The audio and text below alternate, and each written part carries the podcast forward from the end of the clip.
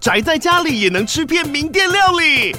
最懂吃的美食平台宅点心满周岁喽！二月二十六号至三月三十一号，周年庆消费满千折五十元，满两千折两百元，限量五十组超值组合包，原价二四九九元，特价二四零零元，搭配专区优惠再折两百元。鱼子烧麦、老爷叉烧、鲜肉汤包、墨西哥起司煎饼，揪朋友来家宅着吃更好吃。马上点击链接探访宅点心。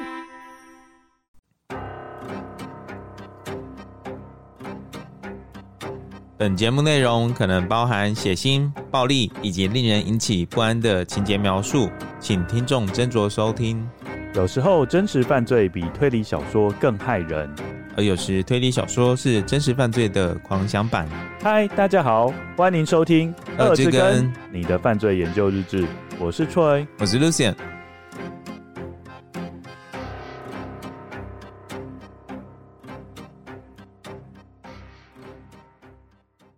各位观友，大家好，我是 Troy，我是 Lucien。我们今天要讲一个非常崩坏的故事。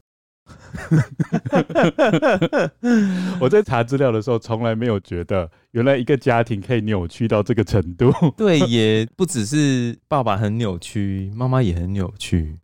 哦，到后来女儿也很扭曲了。嗯，我觉得有点像，呃，有一个不是被绑架的母女吗？然后被绑到最后，连女儿都觉得说我们要乖乖待在这边，免得被……哦，我知道，你好像每次都忘记她的名字，对不对？对，就是 Mary Toppler 嘛。就是那个我在你家挖了一个洞，那我可以偷听你们，然后绑架他们。对对对对对，对我每次忘记他们，好像你好像第二次第三次忘记他们。对，到底多么没有存在感？不是，就我真的要回去温习一下我们之前录的，因为真的太多。那我问你一下，你觉得如果是以你们家而言，那你觉得你们家的崩坏程度，如果是一到五分的话，会打几分？天哪，你要那么那个哦？我觉得应该三吧。有那么高哦？我觉得差不多有三，嗯，对啊，因为之前我也有在节目上讲过，我妈、嗯、的的状况，我妈的个性啊，还有脾气啊，对待小孩子的方式，那种言语的上的啦，哦，肢体上也有啦，哦，可是就是，但是你有错，他才会有肢体上的嘛，对吧？可是言语上的话，可能就对。然后我跟大家讲，今天在这一集我们会讲很多。心理学研究的结果，我觉得我不要像教授一样讲说，哦，二零零四年哪一个团队又做出什么结果，然后他们结果是什么？我觉得这太过冗长，所以我在这一集就一律会说，有研究指出，blah blah blah blah blah。然后如果大家想要看详细的 reference，大家就看我的 show note，这样可以吗？哦，所以你今天的小教室不会太深入。应该说，照理来讲，如果你要引用的话，你是不是要把时间，然后作者，然后论文名称都说出来，嗯嗯、但是我觉得那个太浪费时间，大家应该也不想听。哦，你想要走简约风就对了。对，我走简约风，这也都是北欧风，北欧风。之前都是巴洛克风的，对就是整个这样殿堂啊，都装饰的非常的好。好，另外还有一件事情，我们在讲完这个案子之后，我们就会接着讲横沟正史的恶魔前来吹笛。嗯，因为我们知道横沟正史大师他的特色就是很喜欢创作家庭伦理剧。嗯，然后这些家庭伦理剧的人性或者是剧情，也都是道德沦丧的地步。嗯嗯嗯嗯，欸、没有错。好，最后一个问题问完之后，我们就要开始故事。你要问我？对，我要问你，从我们开始做节目到目前为止，你觉得这个故事对你而言冲击性是很大的吗？嗯，跟偷窥旅馆差不多吧。哦，那感觉还好哎、欸。真的吗？偷窥旅馆很那个哎、欸。嗯。嗯，好啦，也不对，不能这样比。偷窥旅馆是 nasty，这个不是。嗯，这个应该等级蛮高的吧？跟之前比起来，嗯、之前好像没有那么啊，跟那个绿河杀手差不多了啦。哦，好，我觉得有他那个 level 了。嗯，好，因为我们知道绿河杀手还会做一些很可怕的事情，奸尸，对，就是已经腐烂的尸体。啊 呦喂啊！那我们接下来就开始我们的故事了。一九九九年的某天。位于加州 Fresno 的一间古董行，一如往常的敞开大门迎接顾客。老板 Lois Dugovic 经营这间古董行多年，他原以为自己早已看惯各种奇葩的顾客，对任何事情都见怪不怪了。但有时他还是必须得承认，或许自己还看得不够多。眼前的这个男人。在一年前，和他定制了十二个手工雕刻的桃花心木棺材。男子说他打算利用这些木材来修理一艘船屋。这个理由本身就够奇怪了，但更奇怪的是，男子订的货却迟迟不来取货。在他百般催促之下，男子才终于现身。他怀疑男子是不是无力支付费用，因为棺材的总价高达五千元美金。而就他所知，这个男子似乎一直都处于失业的状态。男子的身形硕壮，体重高达三百磅。外表带给旁人一种无形的压迫感。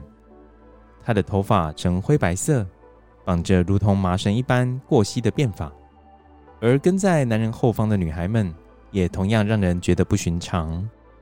女孩们从头到脚都是黑色系的穿搭，个个不发一语，眼神闪烁，不与任何人有直接的视线接触。随着男人发号指令。女孩们听命地将沉甸甸的棺材抬起，缓缓地移出古董行。Louis Dugovic 看着女孩们吃力地把棺材抬进一辆停靠户外车道旁的破旧校车内。这辆校车是男子前阵子才刚购入的，原本黄色的车身，现在已经漆成黑色。在接下来的几天夜晚，邻居们多次目击男子在破旧校车上敲敲打打，似乎在进行公车内部施工。而男子身旁总是有女孩提着手电筒，替他照亮校车内角落的异余。这家人看起来都不像正常人，Louis Dubkovic 心里想着。但如果 Lois Dugovic 知道这些棺材真正的用途，或许会觉得更加匪夷所思吧。因为那些棺材盖被拿来充当公车的座位，而棺材本体则被当成储物柜。男子还在公车后半部的空间放置了一个按摩浴缸。究竟这一家人在搞什么呢？今天要讲的故事叫《吸血鬼 Marcus Wilson 的故事》。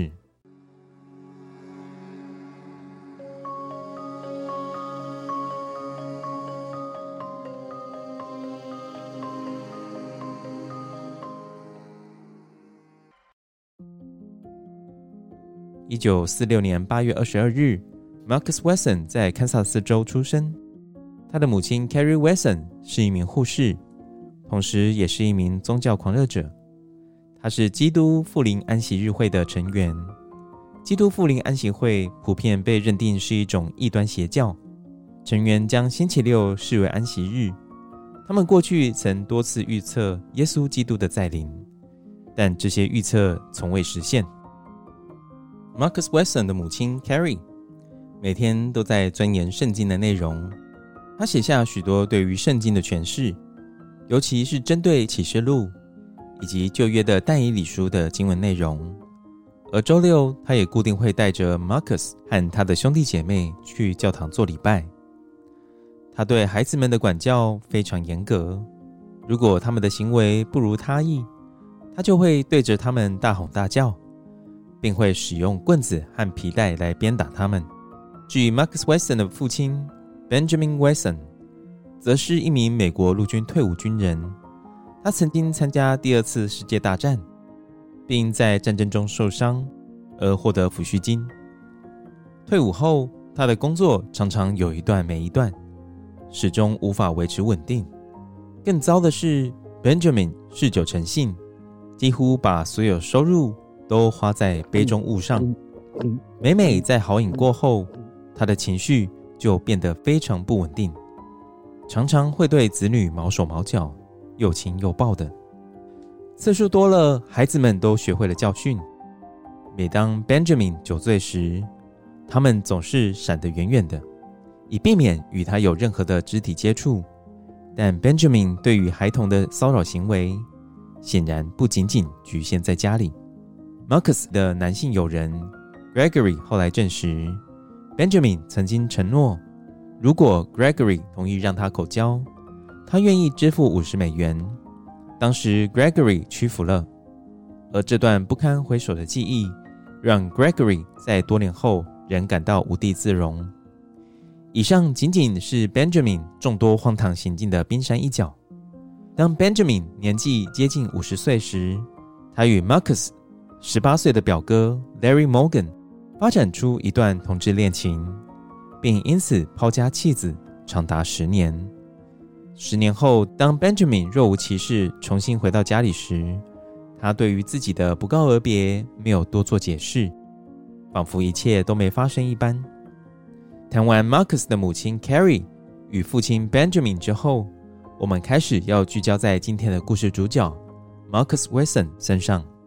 Marcus 在求学时期并不是一个令人印象深刻的学生，他的成绩很差，甚至无法拿到高中毕业证书。在旁人的印象中，Marcus 天性安静，但却极度富有同情心。他曾经解救一只濒死的流浪犬，整夜无微不至地呵护它，喂它牛奶，直到那只流浪犬恢复健康。但如果谈到与其他人的互动，Marcus 则是从里到外都与同侪格格不入。他有严重的口疾。此外，当同学们都穿着 T 恤和牛仔裤时，他则是穿着衬衫并打着领带，因此尽管 Marcus 身形较同年龄的孩子壮硕，却反倒成为被霸凌的对象。他最喜欢的游戏就是扮演领导信徒的传道士，并带领妹妹们组成唱诗班唱赞美诗。或许在他的世界中，他也是希望能够赢得其他人的注意吧。目前好像这个故事这样讲下来，Marcus 这个人还蛮正常的啊。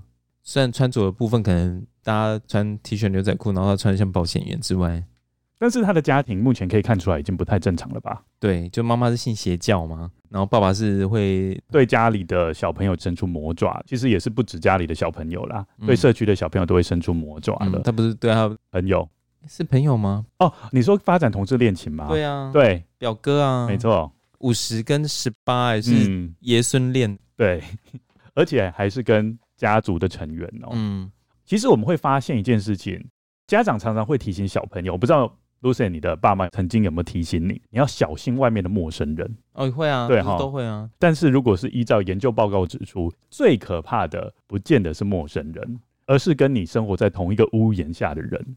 如果是以性虐待来说，小朋友受到性虐待。嗯家族成员占的比例，你猜到达百分之几？三成吗？真的就是三成哦，那也蛮高的。等于说有三成的加害者，他就是家族成员。其实我也有读过那篇研究，推眼镜。没有啦，我没有看过，只是随便乱猜。好，还有第二件事情。因为我们知道刚刚 Lucien 的故事，Marcus 有受到母亲的虐待嘛，对不对？知道 Lucien 的故事，好好，那要讲什么？这不是我的故事。我知道，到底好，别往我身上泼脏水。刚刚讲的故事，Lucien 有提到，嗯，Marcus 有受到母亲的虐待嘛，然后他的父亲可能也有对他伸出魔爪。我们知道一件事情，就是很多加害者小时候都是被害者，嗯，哦，这是恶的循环，不断的轮回。那你觉得以这种情况来说，大概有百分之多少的被害者到他长大之后会成为加害者呢？应该比例蛮高的，有七成吗？哦，没有那么多，也是差不多三成。好几个报告都说三成，啊、有一个二零一一年的报告说大概三分之一，帮我减成三成。有一个二零一七年的报告说大概百分之三十四，比例也不低啦。嗯，哎，所以我们真的要小心这件事情。前人种的恶果会把邪恶的种子传递给下一代。那你觉得他妈妈体罚不 OK？其实我们常常会认为说，如果体罚小朋友，哎，这个体罚不只是只有肢体上的哦，嗯，也包括言语上的。就可能很多人认为说啊，言语的谩骂应该也没有关系吧，反正我就在管教他嘛。嗯，但是有研究指出，小时候受到严厉管教的小朋友，其实他不止心理会受到影响，他在脑部结构会受到影响。是哦，对，包括前额叶皮层跟杏仁核这两个变成什么形状？你说原本是圆形的变成三角形，就是被这样打过很多拳那种感觉，像月球这样，月球表面。然后就是爱的教育的小朋友，你刚刚提到那两个位置，它的那个形状就是两个爱心，是不是？有什么形状上的影响？哎，请开始你的论述。没有，我讲很简单的。刚刚讲的前额叶皮层跟杏仁核都是大脑里面管理情绪的中枢。嗯嗯嗯。所以变成说，如果你被体罚的很厉害，那个地方就会长得没那么好，会导致管控情绪的能力显著降低。所以我觉得这个算是一个警示，就是不要以为说只会对小朋友心里面受影响。嗯、那通常这种生理上面的影响都是 irreversible，就是说他没办法恢复。嗯，所以真的要非常小心。嗯，对，那我不可逆，对，它是不可逆的。所以我觉得 Marcus 是没有人后来去研究他的大脑啦，嗯、但是我觉得他多少有受到影响。嗯，哎、欸，那我问你一下哦、喔，你要问我什么？我感觉在美国好像有非常非常多的。就是大家都会对圣经有诠释嘛，甚至会立新的教派。嗯，那那些教派是不是应该都会被所谓的传统的基督徒会认为就是邪教？基本上圣经就是好几千年一直传下来的嘛。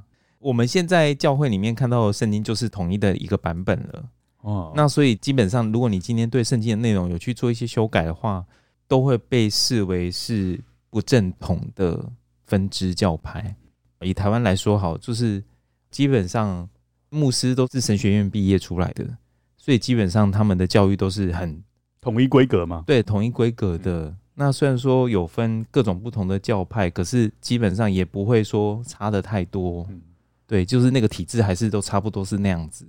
可是如果你是对圣经的内容去做一些篡改，或者是解释差的太多的话，可能就不会被这些原本比如说比较大众像长老教会啦、巡礼会啊、浸信会啊、灵粮堂。这一些可能他们就比较不会去接受这样子的看法。那关于耶稣在领的部分，每一个教会的诠释会接近吗？耶稣在，你说启示录吗？那时候比如说那时候千禧年，你说启示录吗？没有这种事情，大家不会很信誓旦旦，就是说哦，千禧年耶稣就会来，哦、大家不会这样说啊。嗯、我那时候小时候千禧年也没有也没有听到牧师就是说哦，哦要发生什么事，啊，他们顶多就是说末日近了。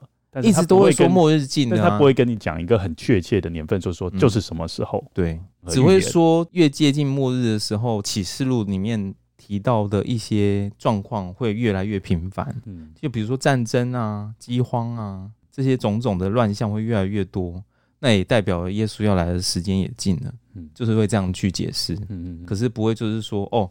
千禧年到了，耶稣要来了，不不会直接讲的那么大而谎，之或很很武断的这样，对，很武断的这样说，不会这样。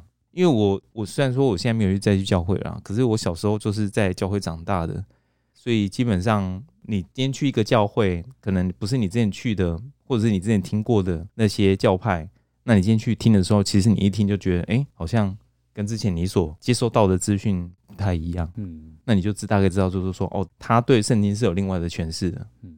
那可是不见得就是因为这种事情不是对或错就那么的两端，对，没有那么的泾渭分明。对，对对，就是因为每一个人对圣经的看法都不一样，可是也不能说变成是扭曲。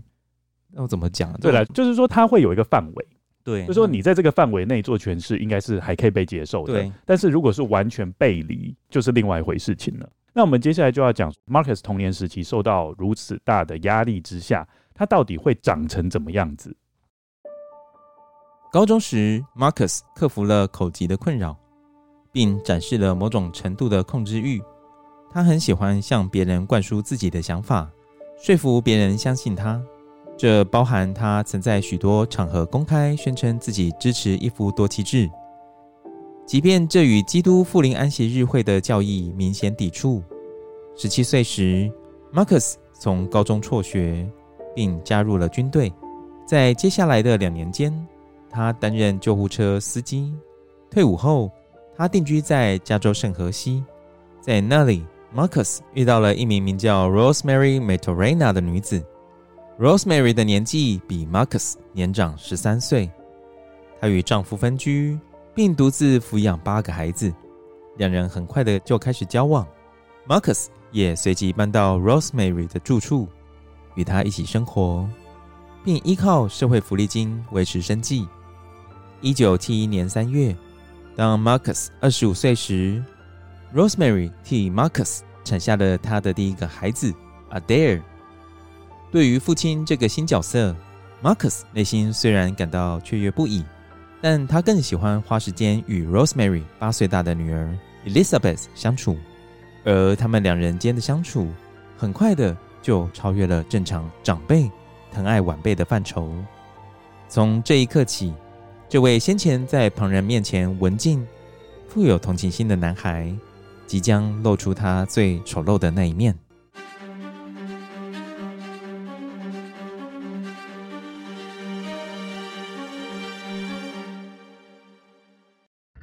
Marcus 不断告诉八岁大的 Elizabeth 他是属于她的，上帝选择了她作为自己的新娘，并请求 Rosemary 允许自己与 Elizabeth 结婚。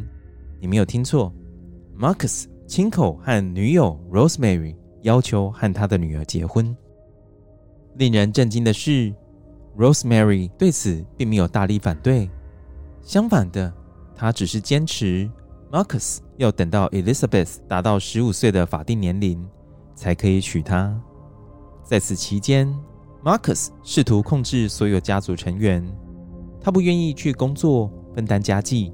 反倒是带着 Rosemary 的小孩到附近的店家四处行窃。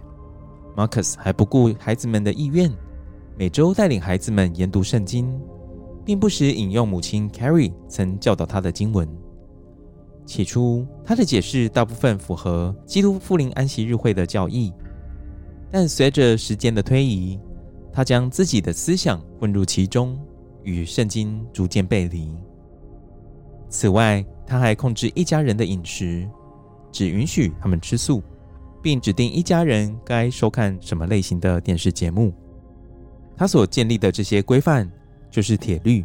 孩子们稍有违犯，Marcus 便动辄对他们暴力相向。某一次，其中一个孩子只因偷吃了一口花生酱，就被迫全身脱光，并被 Marcus 用电话线抽打二十到三十分钟。另一个孩子 Jesse 则表示，当时他不愿意和学校足球队的同学一起淋浴，因为他生怕自己身上的瘀伤会被同学看到。而当警方接获举报，开始介入调查 Marcus 家的家暴案时，Marcus 和 Jesse 达成了协议：如果 Jesse 不向警方透露实情，他愿意离开这个家。但在离开之前，Marcus 告诉 Rosemary。他只有两个选择，一个是同意 Marcus 开走他的货车，另一个是同意 Marcus 带着儿子 Adair 离开。跟友还记得吗？Adair 是 Marcus 和 Rosemary 共同生下的儿子。Marcus 强硬的态度让 Jessie 按捺不住心中的怒火，与 Marcus 展开一场激烈的冲突。在冲突中，Marcus 狠狠地痛殴 Jessie。而 Jesse 则是随手拿起一把螺丝起子，架在 Marcus 的喉咙上，并大声发誓：如果 Marcus 再打他一次，他就会把螺丝起子刺下去。Marcus 看见 Jesse 眼中的怒火，知道他是认真的，于是他退缩了，随即默默地驾着货车，带着 Elizabeth 一同扬长而去，抛弃了自己亲生的儿子 Adair。Elizabeth 十五岁时与 Marcus 正式结婚，当时她已经怀有 Marcus 的孩子，并在四个月后产下他们的第一个孩子 Dorian。在接下来的四年中，他们之间会有更多的孩子，包含 Adrian、Kenny、Sabrina and Stephen。其中 Stephen 在生产时夭折。夫妻俩曾短暂的与 Marcus 的父母同住。但当 Elizabeth 怀着 Adrian 的时候，夫妻俩再度迁出，并在圣荷西落脚。在那段期间，Marcus 曾短暂的在一家商业银行担任出纳员。他剃掉了胡子，剪短了头发，每次上班都穿着西装，将自己打理得很整齐。但不久后，Marcus 就厌倦了银行业保守的工作环境，辞去了工作。一九七八年到一九七九年，Marcus 发生了婚外情，对方的名字叫 Illabel。他们之间发展得很顺利，以至于 Marcus 还曾经写信邀请 Illabel 成为他的第二个老婆。他在信中表明自己并没有违背圣经，因为圣经创世纪的经文写道：“Be fruitful and multiply”，意思是指要生养众多。但最终，Illabel 并没有接受 Marcus 的邀约。多年以后，Illabel 会惊讶地发现，Marcus 将他自己其中一个小孩取名为 Illabel。一九八六年，Elizabeth 的姐姐 Rosemary Solorio 因为染上了毒瘾，而将她的七个孩子送去与 Marcus 一起生活。而这些孩子们在雀跃之余，却万万没有想到他们仅仅只是从一个地狱来到另一个地狱而已。现在，Marcus 有十六个孩子需要抚养，而生活在 Marcus 家的屋檐下，Marcus 所说的话就是神谕，不容许被质疑的。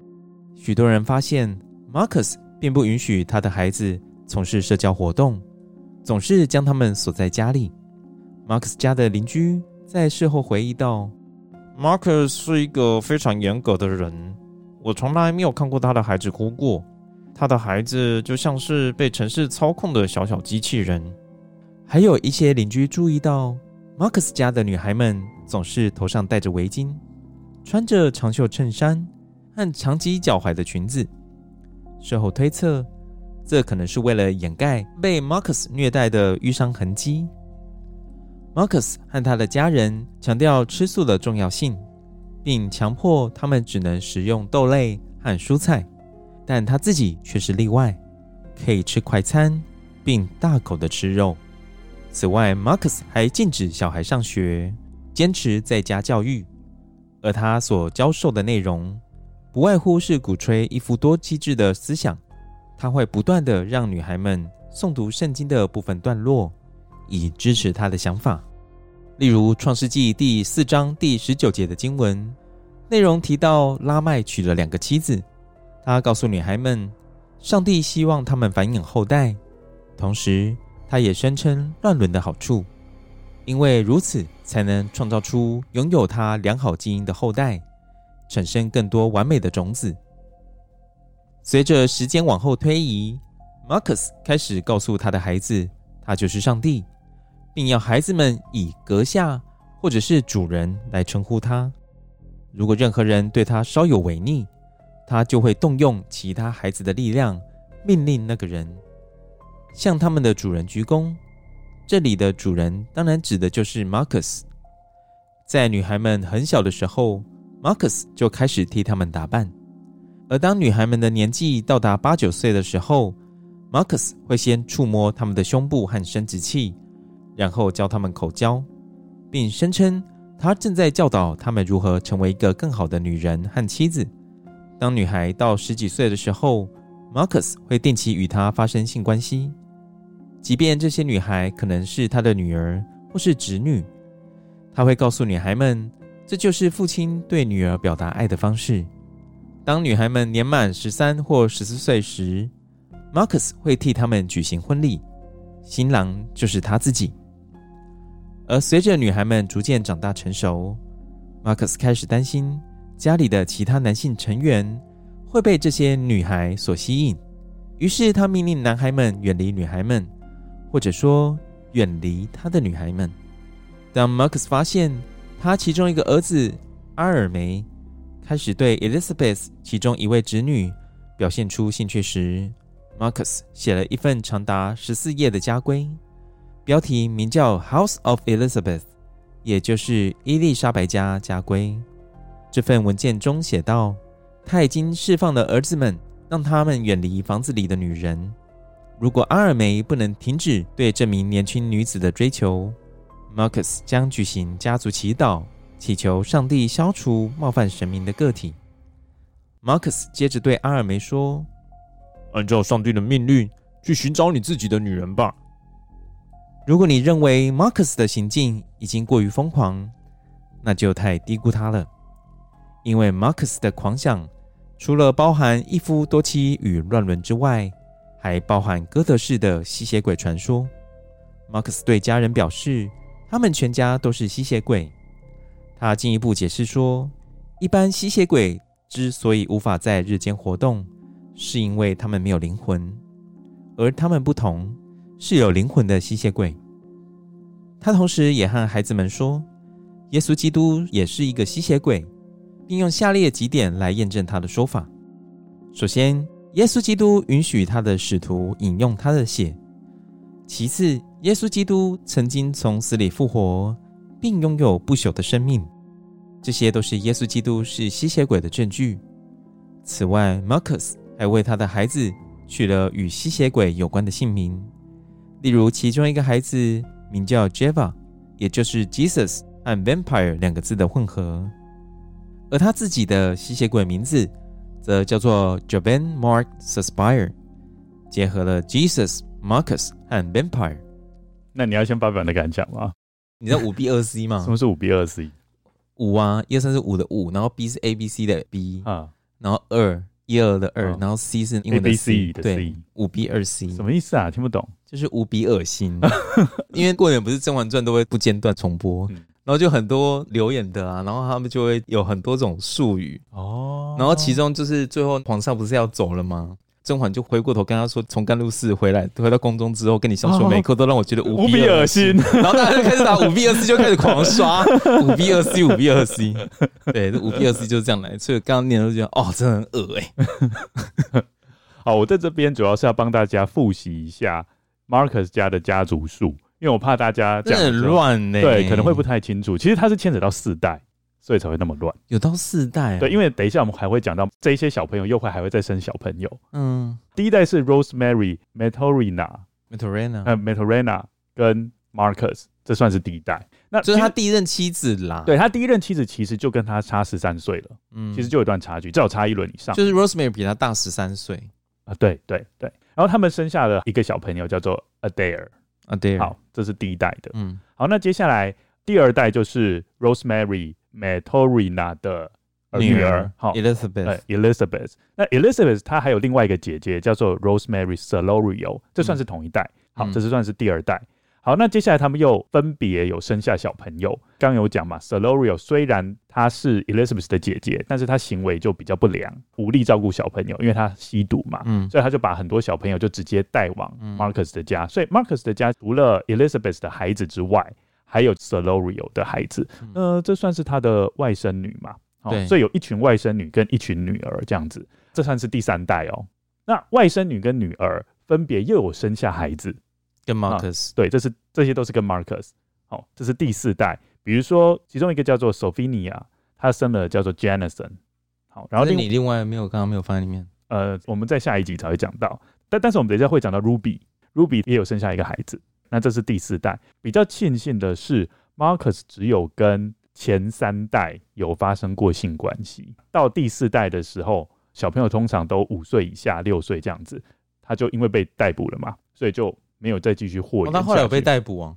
对，他后来有被逮捕。哦，对，但是我觉得如果时间一长，他其实会继续荼毒第四代，这、嗯、好险，因为后来所谓的 survivor 哦，他们有一些幸存者，I'm a survivor，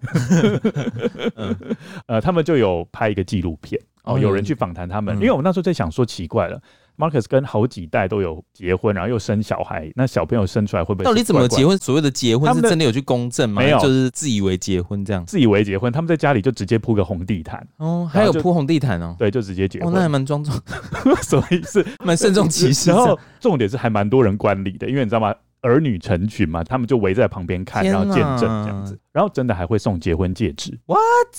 可能就是整个很封闭吧，对外面的世界的的规则，不是说规则，就是说怎么去，也不是叫营运，就是 run，how do you run the world？哦，就就是不知道外面的人情世故是怎么样，嗯嗯不知道外面的男女关系或者是夫妻关系是怎么去成为那样子的关系的，所以变成是他就是生下来，他的命运就是要嫁给他爸。对，尤其是那个 Elizabeth，嗯，他在八岁的时候，对，其实就开始。有受到这样子的对待了，对啊，就是那个 Marcus 就一直在灌输，就说你是我的哦，上帝已经把你赐给我了啊。可是我觉得也很荒唐啊，他妈妈怎么会就还真的让他带他走，带我走，这样就觉得很 unbelievable。就是妈妈竟然就是她是他的女朋友，然后她还让她的老公带着她的八岁大的女儿走。然后还同意让他们结婚，我觉得同意结婚不让人家很难想象。对对，但是我们不知道到底他受到 Marcus 多大的恐吓。我觉得当中一定有新闻不知道的一些秘密。我那时候自己在想啊，就是会不会是其实 Rosemary 她本身，因为她是跟她老公分居嘛，然后她自己一个人独立带八个八个小孩嘛。那我觉得会不会是这样子的前提背景之下，让她觉得就是说，哦，今天有一个男人愿意让她当做她的依靠的时候，会想要紧紧抓住的那种感觉。因为一个女生要自己带八个孩子，应该是非常非常不简单的事情。但是 Marcus 他也没工作啊，他们是没有工作没有错，可是就是。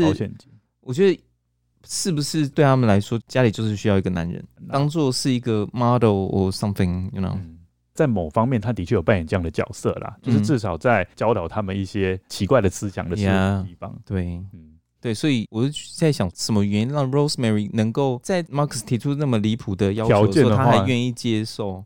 是不是因为他有什么样的状况，非得需要 Marcus？嗯，要不然为什么他会接受这样子的？要求，但是你会发现一件事情，就是说这一些家族的成员其实都来自比较，无论是家庭破碎或是婚姻破裂，嗯，所以他其实心里面有一个需求需要被填补。嗯、Marcus 可能刚好符合他的需要，这也是有可能。嗯嗯。那我觉得 Vampire 这一段算是当中稍微有趣一点点，因为其他一读起来就很恶心。对。但是 Vampire 就觉得这一家很喜欢玩 cosplay 吗？还是什么的吧？就是那一段会稍微觉得没那么沉重。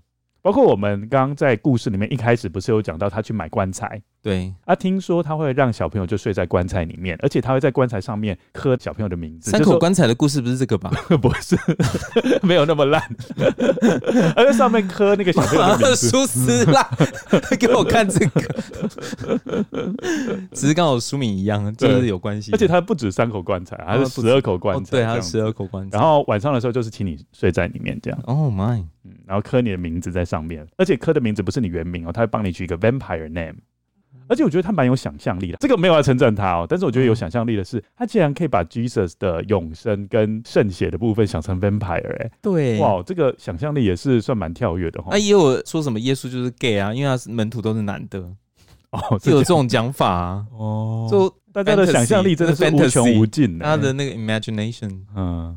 好难想，那怎么没有说五饼二鱼？就是耶稣是魔术师，然后医治麻风病就是说他是华佗在世。人的想象范围就是到这边，所以他就只能把这些套用在耶稣身上。对，所以就有一点荒唐嘛。对，好，那我们接下来就继续下去喽。由于 Marcus 认为自己身为一家之主，不需要工作，因此。每当他的孩子们达到合法工作年龄时，Marcus 就会派他们出去工作，并拿走他们的收入。而这些微薄的收入，仍旧难以支付家中十几名成员的基本开销。Marcus 一家始终生活清苦，常常被迫像游牧民族一样不断搬家。多年来，他们曾住在一个拖车里，也曾住过一个大型的军用帐篷里。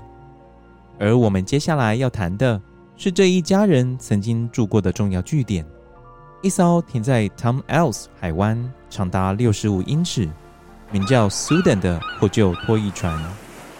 拖曳船是一个与外界隔绝的空间，住了 Marcus、Elizabeth 和十四个孩子。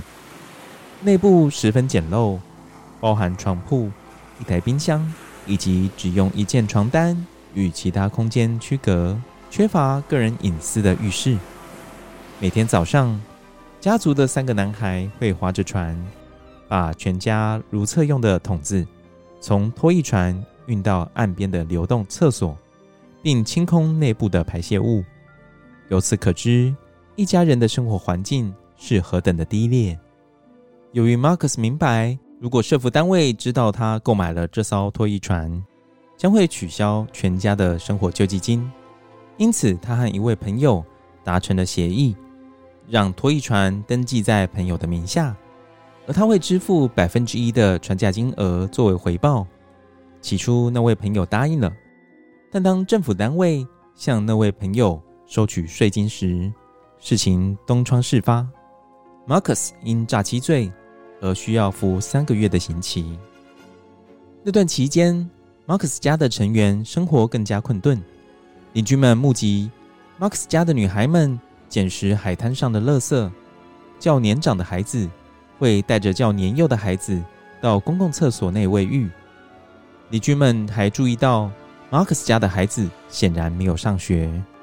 照理说，儿童保护服务机构应该要介入，但由于 Max 一家迁居过于频繁，以至于他们一再成为儿童保护网的漏洞。每天清晨，Marcus 家的女孩们总是划着小船，从那个与世隔绝的家，也就是那艘名为 Sudan 的拖曳船出发，来到海岸边，并步行前往距离约半英里的一间会议中心。女孩们每天都在会议中心内部的餐厅工作约十小时。餐厅女性主管 Mo 事后回忆道：“Marcus 家的女孩个个都是好员工，她们鲜少迟到，工作也非常的勤奋。但她也发现，这些女孩们几乎都不与男性交谈，反倒是常和 Mo 分享家族里的秘密。女孩们告诉她，她们家实行一夫多妻制，她们的丈夫都是同一个人。此外，当西元两千年迫近时，Mo 还发现。”女孩们的心情异常的兴奋。女孩们和她分享，她们即将在基督复临安息日教会受洗，以迎接耶稣基督的再临。他们还透露，他们已经在家准备好棺材了。不要告诉我你们睡在里面。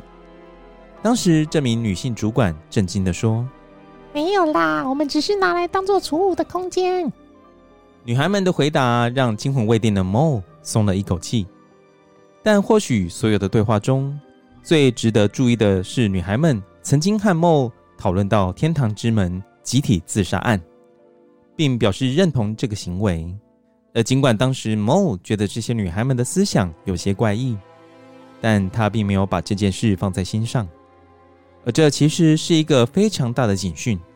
Marcus 一再灌输这些女孩，社会上的权威人物，例如警察、政府官员都很危险。这些人都在为撒旦工作，他们想阻止 Marcus 带领孩子们进入天堂。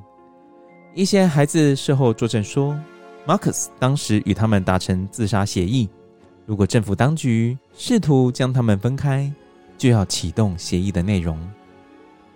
我想要补充一下，天堂之门集体自杀案，哎，这是什么？这也是一个邪教哦，哎，然后哎，说到邪教，我刚刚要讲啊，嗯、那个只准。其他人吃素，然后他自己吃肉，很像日本的那个啊。我们之前有讲过，呃，我知道教主是胖胖的那个，嗯、叫麻什么的嘛，麻田彰晃。嗯嗯嗯嗯，嗯，一时忘记他的名字。我之前有说说那个什么麻省理工，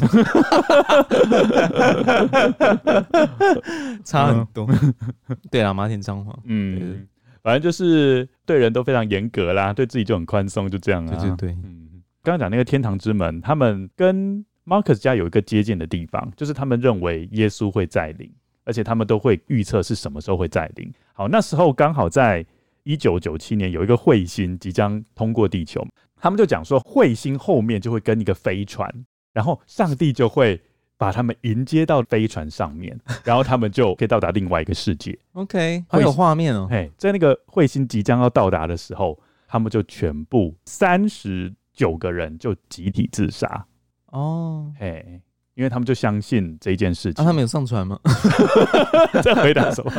算，反正他们的基督形象就是一个外星人，所以他们就是后来就是自杀，然后觉得他们就上船了这样。嗯，哦，上了那个飞船。嗯哼，应该是上了贼船吧。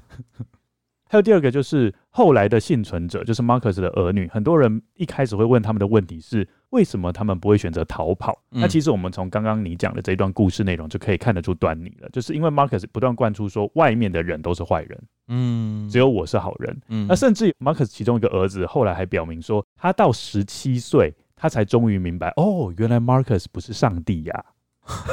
他在十七岁以前都认为他就是上帝，因为圣经里面不是有提到上帝吗？他就原本以为是他的父亲。嗯，奇怪，他们都不会去翻一下圣经其他部分吗？哦，不对，因为他那个他有选择性。Marcus 给他们看的圣经应该不会跟原本的圣经一样，他有自己的诠释，有自己的版本。不是啊，刚刚你说的那个教派嘛，嗯，就本身他可能圣经的内容可能就已经跟原本的不一样了，有可能。对，然后 Marcus 比如说要生养众多的部分，他的诠释就是。要跟他生很多小孩，对，要跟他生很多小孩。而且说明圣经他们的圣经就是可能就是很薄这样，因为就只有那几章，就是 Marcus Marcus 想要讲的那几个，其他都把它撕掉了，这样。什么诗篇啦，嗯，什么箴言啦，都被拿掉，那个都不重要。对，好，刚刚不是说大部分的女孩可能是因为无知，或者是因为害怕，所以他们没办法脱离 Marcus 的掌握。但是我们在这一集跟下一集会。个别讲到一个女孩，我是觉得非常佩服他们，他们愿意去反抗 Marcus，为他们的人生做一个不一样的选择。嗯，女孩比较勇敢，因为他们家的男孩都很自由啦。相较之下，哦，对，对哦，反而你如果看上了其中一个女孩，她直接把你赶走。哦，对，那就为了要自由，就说，哎、欸，我好像看上了谁耶，Daddy，然后呢，对，好，好，你走，你走，你走，这样。你有看过《冰与火之歌》吗？不是，《冰与火之歌》有一个 Beyond the Wall 之后，然后有一个男的，就是住在那边，然后就是就是都会跟他女儿乱伦，生的小孩。然后只要生，哎，你说那个老人吗？对，生女儿的话就留下，生男生的话就丢去外面，在荒郊野外让他自生自灭。那也蛮像这个的。然后那那个小孩就会变成异鬼，他就会被那个骷髅、哦哦哦、就会就会被吃掉，被那个骷髅王变成异鬼，哦、就是直接变成那个呃那个那个，哎、嗯，对，就会变成哦，嗯嗯，蛮像的。那些人都不能碰他的女儿，那些女儿都是他的太太哦，哦。嗯，我有印象了，我有印象，就是不能多看他的女儿一眼。嗯。但并非每一位子女都对 Marcus 所说的话唯命是从。一九九七年，当 Marcus 一家再度回到 Fresno 定居时，Marcus 安排家族的女性成员 Sophia、Ruby、Kiani 和 Sabrina 到当地的麦当劳面试，他们全都被录用，并由 Marcus 接送他们上下班，以降低他们与外界其他人的接触。当然，这些女孩们。必须将他们赚来的薪资都交给 Marcus 管理，而如同之前会议中心餐厅主管 Mo 对于女孩们的好评价，麦当劳的主管也很快的就发现 Marcus 家的女孩待人有礼，而且做事效率极高。其中的两位女孩 Ruby 和 Kenny 更因此被分别指派到其他间麦当劳分店，成为储备经理。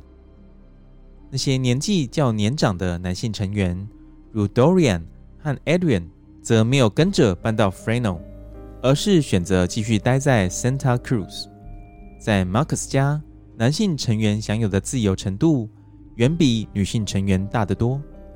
但即便男性们在物理上脱离了 Marcus 的掌控，根据马克思家的家规，他们在离家独立的前两年，仍然有义务。提供部分的薪资所得给马克思家其余的成员使用。随着家里的女性成员个个步入职场马克思对于他们也越来越不信任，并一再警告他们不要与家族以外的任何人打交道。只要发现这些女孩和其他人有任何社交行为，他就会用木棍毒打他们。尽管面对 Marcus 施加的强大压力，Ruby 还是与麦当劳的其中一位同事 Emma。成为了好友，两人逐渐熟识后，Ruby 开始了解到自己不需要被 Marcus 掌控，因为在外面的世界中，那些与她年纪相仿的女孩都可以活出自己想要的人生，那为何她会是个例外呢？几个月后，Ruby 发现这种感觉越来越强烈，强烈到他必须做出行动。因此，某一天，Ruby 趁着 Marcus 还没有来到麦当劳接他回家前，提早下班，并在好友 Emma 的家里过夜。可想而知，没过多久，Marcus 和 Elizabeth 就发现 Ruby 失踪了。Elizabeth 也很快的透过 Emma 家经营的商店找到了 Ruby。Elizabeth 一见到 Ruby，强力说服他必须和 Marcus 面对面沟通。于是，在百般不愿之下，Ruby 勉强的坐上由 Marcus 驾驶的货车。但这很明显的只是一个陷阱，因为当 Ruby 一坐上 Marcus 的货车后，Elizabeth 便用力关上了车门，Marcus 也随即用力踩下油门，货车立刻的向前疾驶。三人一路上全都缄默不语，只有引擎一路狂飙发出的怒吼声，忠实的反映双方此刻内心沸腾的情绪。最终，Marcus 将货车停在离家附近的一个小巷子内，并和 Ruby 开启了对谈。Ruby 明确的表示，他再也不想和 Marcus 住在一起了。但 Marcus 始终皱着眉头，明确的表达自己不同意 Ruby 的决定。双方坚持不下，于是 Marcus 要求 Ruby 回家再谈。回到家后，Marcus 将 Ruby 带到他的房间。并把房门关上，在两人共处一室的房间内，双方再度争吵了起来。Ruby 表示，她未来想要结婚，并拥有自己的家庭。Marcus 则反驳 Ruby 的说法，认为她早已经嫁给了自己，如果她执意和别人结婚，就是犯了通奸罪。接着，Marcus 突然对着 Ruby 的头部挥拳，只见 Ruby 发出惨叫声，痛得身体蜷缩在一起，并大口的喘着气。但 Marcus 并没有收手的意思，他边打边大声的表示自己不会让 Ruby 离开家，到一个会毁灭他的世界里去，并表示 Ruby 应该为他的女儿 Evie 着想。当 Ruby 表示想和 Evie 一并离开时，Marcus 再度严正的拒绝他的请求。Marcus 表示，孩子是神的，不是 Ruby 的，因此 Ruby 不可以把孩子带走。接着，Marcus 把 Ruby 囚禁在卧室长达十二个小时，直到他因身心俱疲而崩溃，哭着和 Marcus 表明愿意继续留下来。Marcus 点点头，似乎很满意。但决定仍要处罚他。接下来的十天，Ruby 每天都遭受 Marcus 的毒打。此外，Marcus 禁止 Ruby 回到同一间麦当劳，而是安排他到另一间素食店上班，以彻底断绝 Ruby 先前与外界所有的联系。就这样，这件事暂时告了一个段落。但双方都明白，这绝对不是事情的终点。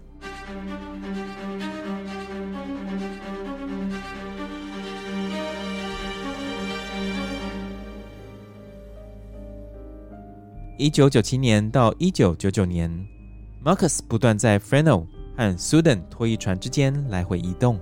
而在一九九八年，Ruby 趁着 Marcus 在 Fresno 时，尝试了第二次的逃家。那天碰巧只有 Ruby 自己一个人待在拖曳船上，其他人都出去工作了。趁着这个绝佳的机会，Ruby 将船划到岸边，接着徒步走了四英里的路。搭上便车前往 San Rafael 公车站，抵达公车站后，他突然明白自己身无分文，焦急地放声大哭。所幸一位好心的妇人替他付了车票钱，他才能顺利展开接下来的逃亡旅程。当他辗转抵达 Fresno 后，Ruby 回到他曾经工作过的那间麦当劳餐厅，并重新和 Emma 搭上线。Emma 非常同情 Ruby 的处境，主动安排 Ruby 借宿在朋友家中。接下来的几天，Ruby 就这样在那位朋友的家中住了下来。但由于身上的钱很快的就花光了，无奈之余，Ruby 只能转而和她的亲生母亲 Rosemary Solorio 求救。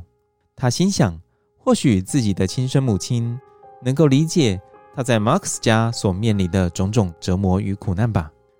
不料，Rosemary Solorio 却鼓励 Ruby 回到 Marcus 身边，并认定和 Marcus 结婚是 Ruby 自己的选择。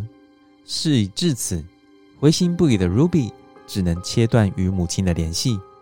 而另一方面，Elizabeth 找到了 Ruby 的落脚处，并说服 Ruby 必须见 Marcus 一面。最终，Ruby 再度勉为其难地在附近的一间 Dennis 餐厅与 Marcus 碰面。在人声鼎沸的餐馆内，Ruby 坦白的向 Marcus 表示自己并不快乐，而且再也不愿意和 Marcus 有婚姻关系。Marcus 则坚称，Ruby 之所以想逃跑，是因为在职场上看上了其他的男人。双方再度没有交集，话题最终又回到 Ruby 的孩子 Evie 身上。Marcus 认为 Ruby 有责任留在家庭内照顾 Evie 和其他的孩子。当天，双方僵持了长达四小时之后不欢而散。原本 Ruby 看似去意已决，但几天后，当他看见 Marcus 把四个孩子 Elabella、Jonathan、Ethan 和 Evie 带到他身边，并请他协助在 Rosemary Solorio 家照顾这四个孩子后，Ruby 发现自己逃家的计划又失败了，因为他实在无法与他的女儿分开。但这次的事件，仅仅是短暂浇熄 Ruby 逃跑的决心。不久后，Ruby 爱上了同事，并打算第三次逃家。而这次，Ruby 发誓自己绝不会重蹈覆辙，即便这代表他将和女儿分离。他选择在上班时间执行逃家计划，并与男友共同承租了一间公寓，展开同居生活。过了一段时间，Ruby 打了一通电话给 Elizabeth，她本来就不期待 Elizabeth 会支持她的决定，只是想和 Elizabeth 表明自己的近况良好。果然，就如同 Ruby 所预料的，另一头接听电话的 Elizabeth 劈头就是骂了 Ruby 一顿，并把电话转交给 Marcus 接听。水火不容的两人才没讲几句话，双方便情绪高涨。Marcus 愤怒的大吼，表示上帝不会认可 Ruby 与她男友的婚姻，因为在上帝的眼中，她已经是个结了婚的女人。Ruby 则表示她不在意，并要求女儿 Edith 搬来与她同住，Marcus 当然不同意，并重复先前的论点，表示他不可能让孩子在外面的世界长大。两人冲突再度引爆，一发不可收拾。最终，Ruby 愤而挂上话筒，终止了两人间的对谈。虽然双方不欢而散，但从那一刻起，Ruby 成为家族内第一位成功逃离 Marcus 掌控的女性成员。我要特别讲一点，就是。Elizabeth 在这个案子当中也扮演一个很重要的角色，她感觉也是 Marcus 的复制人呢、啊，对不对？就是因为，因为他等于就是从小从八岁跟他离开之后，就是 Marcus 灌输他那些想法，所以基本上他就是已经是非常虔诚的教徒了。是的，而且听说啊，他在家里面的话语权几乎没有，就是 Marcus 绝对不会听他讲什么话，嗯，所以变成说他绝对只能听命于 Marcus，但是对儿女来说会有很大的空洞。应该是这样讲，比如说我们刚刚看到 Ruby 跟 Elizabeth 的对谈啊，虽然他们不是真的母女关系，但是因为他们生活在同一个屋檐下，所以 Elizabeth 相较之下就的确是扮演母亲的角色。他当然是很希望 Elizabeth 能够支持他嘛，但是我们会发现 Elizabeth 完全没有表达。这方面的支持，反而是希望他重新回到 Marcus 家。对，心理学家就对这个有做出一个评论啦，就是说，如果在发生家暴的时候，或者在发生虐童事件的时候，当施暴者是父亲，哈，反而是其他人，呃，受害者也就是小朋友，他寻求母亲的协助的时候，如果母亲对他是这种态度，其实就是第二度的施暴，对，他们叫做 another layer，就是 first layer abuse，那这一种算是 the second layer abuse。对，所以小孩子等于是被扒了两层皮的感觉。嗯嗯嗯，你有你有你有这样的感觉吗？有有有。好，让我觉得 Ruby 真的算是蛮勇敢的啦，因为这真的蛮困难的。而且他去找他妈妈也没有得到那个啊，他去找 Rosemary 也没有哦，亲生母亲也是没有得到他的支持。不管是 Elizabeth，因为他也不是他的母亲嘛。然后他去找 Rosemary Soloria 的时候，也没有得到自己亲生母亲的帮忙或者是安慰什么的都没有。他就认为说你还是要回到 Marcus 那边。而且你会觉得哦，我会觉得 Marcus 他是一个非常矛盾的人。对，我要讲一件事情，就是说他不希望女儿跟其他外界的人接触，嗯、但是却希望女儿赚钱养他。嗯，对，你不觉得这件事情就是非常矛盾吗？那就好吃懒做。对。哎，但是他都很怎么讲啊？他又愿意花那个时间去载儿女上下班，哦。我觉得他这个地方真的心机很重。那就是第一个，就是他设了好几个围篱哦，比如说那个外面的人啊，都是撒在那个什么警察，都是撒旦的，对，在帮在帮撒旦工作的啊，就已经在灌输他们这些。就是第一个他是上帝哦，然后这些在外面也就跟他们敌对的关系，这样，所以叫我们也不要接近他们，这是第一道防线。对，然后另外一道防线就是哦，如果你们要去上班的话，我要去载你们下班。这样这是第二个，让我不要去尽量避免他们接触，这样。呃，所以有心理上的防线，就是你刚刚讲的，还有一个物理上面的防线。对，各种他设了很多防线呢，就是为了要避免，就是这些女孩们逃出他的掌控。而且从这边就可以知道说，他跟餐厅主管的对话，你就可以知道说，那些女孩实际上。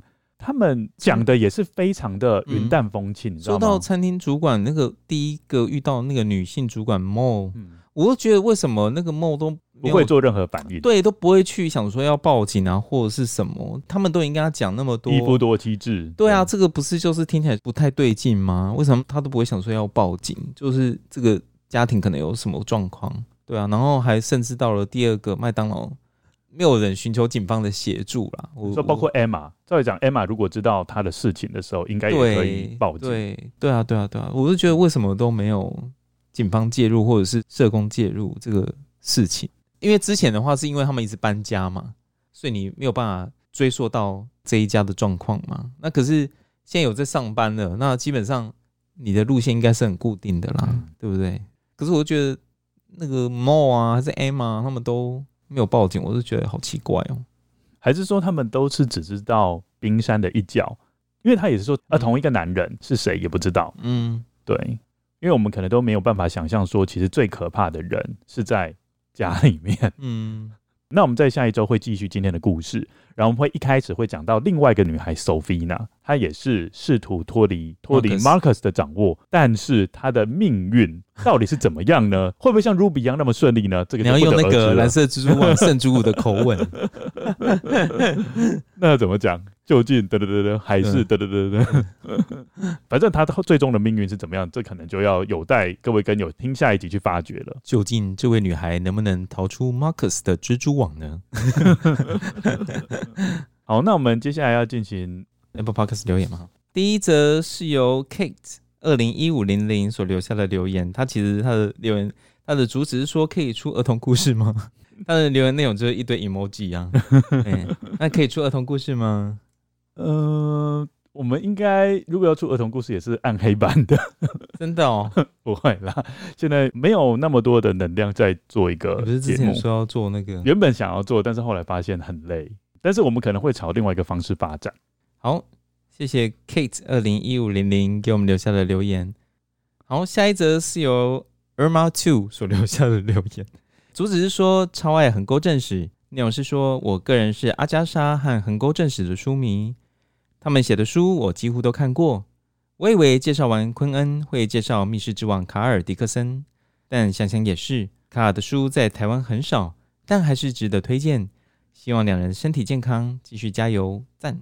讲到卡尔迪克森哈，他其实最著名的作品哦，也是在台湾仅有的几本翻译，那就是《三口棺材》，刚好那么少？没有，他有《三口棺材》，还有。犹大之窗好像有翻译，嗯，剩下好像就没有了，绝版了，是不是？应该是说之前哦，如果要找的话，要找大陆版的简体版的比较多哦。因为我觉得，就是说这种比较硬核的推理，嗯，其实在台湾的受众是不大的。但是因为在大陆，他们毕竟人多嘛，人口基数多，所以他们会常常会各种多元的书都会出。嗯，那包括卡尔的书也出了不少哦。对，这算是如果你在大陆，你会比较幸福的一点就是这样。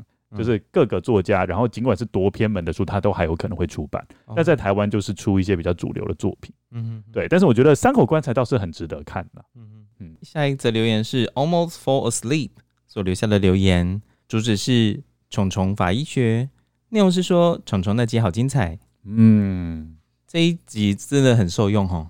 哦，这一集好多跟友都私讯我说，至少都听三到五遍。为什么？然后他们还说，可不可以邀请肖旭峰老师来《虫虫法医学》下集？他们都很爱耶。可能这个部分比较少人谈论到吧。哦，对，算是一个比较新颖的话题。嗯，因为我也是开始做这个节目之后才知道说，哦。还原来还有法医昆虫学哦，不然的话，我们一般人看到虫都是觉得很讨厌或者什么的。嗯，我也觉得说它还有这样的用途。你感觉就一团浆糊在那边，你不会想说，原来那些虫有不同的功能。对，对我们通常我们的不同的时间点会出现。对对对，就是说嘛，我们的想象力都是很局限的。对，我们都不知道虫虫竟然有这样的功能。搞不好上帝制造这些虫，它功能其实是这样子，它是为了。为了为了让我们验尸方便，功能应该不止这一些了。哎、欸，那你有吃过虫吗？What kind of questions that？突然你今天冒出来问题都会那个？不是，我在想说虫有很多功能嘛，那我们想象其中一种。那你今天都很冷不防，直接问我说：“啊，Lucien，你家的话一到五分，你会评几分？” 总是要哎、欸，听说泰国可以吃虫哎、欸，嗯。Whatever，你要吃的意思？你要吃吗？它有很高的蛋白质。好了好了好了，你去吃啊，你去吃。好，那我们今天的节目就到这边。今天谢谢大家的收听，然后也欢迎各位跟友在听完这一集之后，到我们的 Facebook 跟 Instagram 的粉丝专业与我们留言互动。而且我觉得大家。应该要踊跃一点哦。嗯，大家抽书的时候留言比较踊跃哦。在那边按蹦，懂我的意思吗？好，有一句名言说：“一周一集二十更，真实犯罪远离你。”说的真好。今天谢谢大家的收听，谢谢大家，大家拜拜，大家拜拜。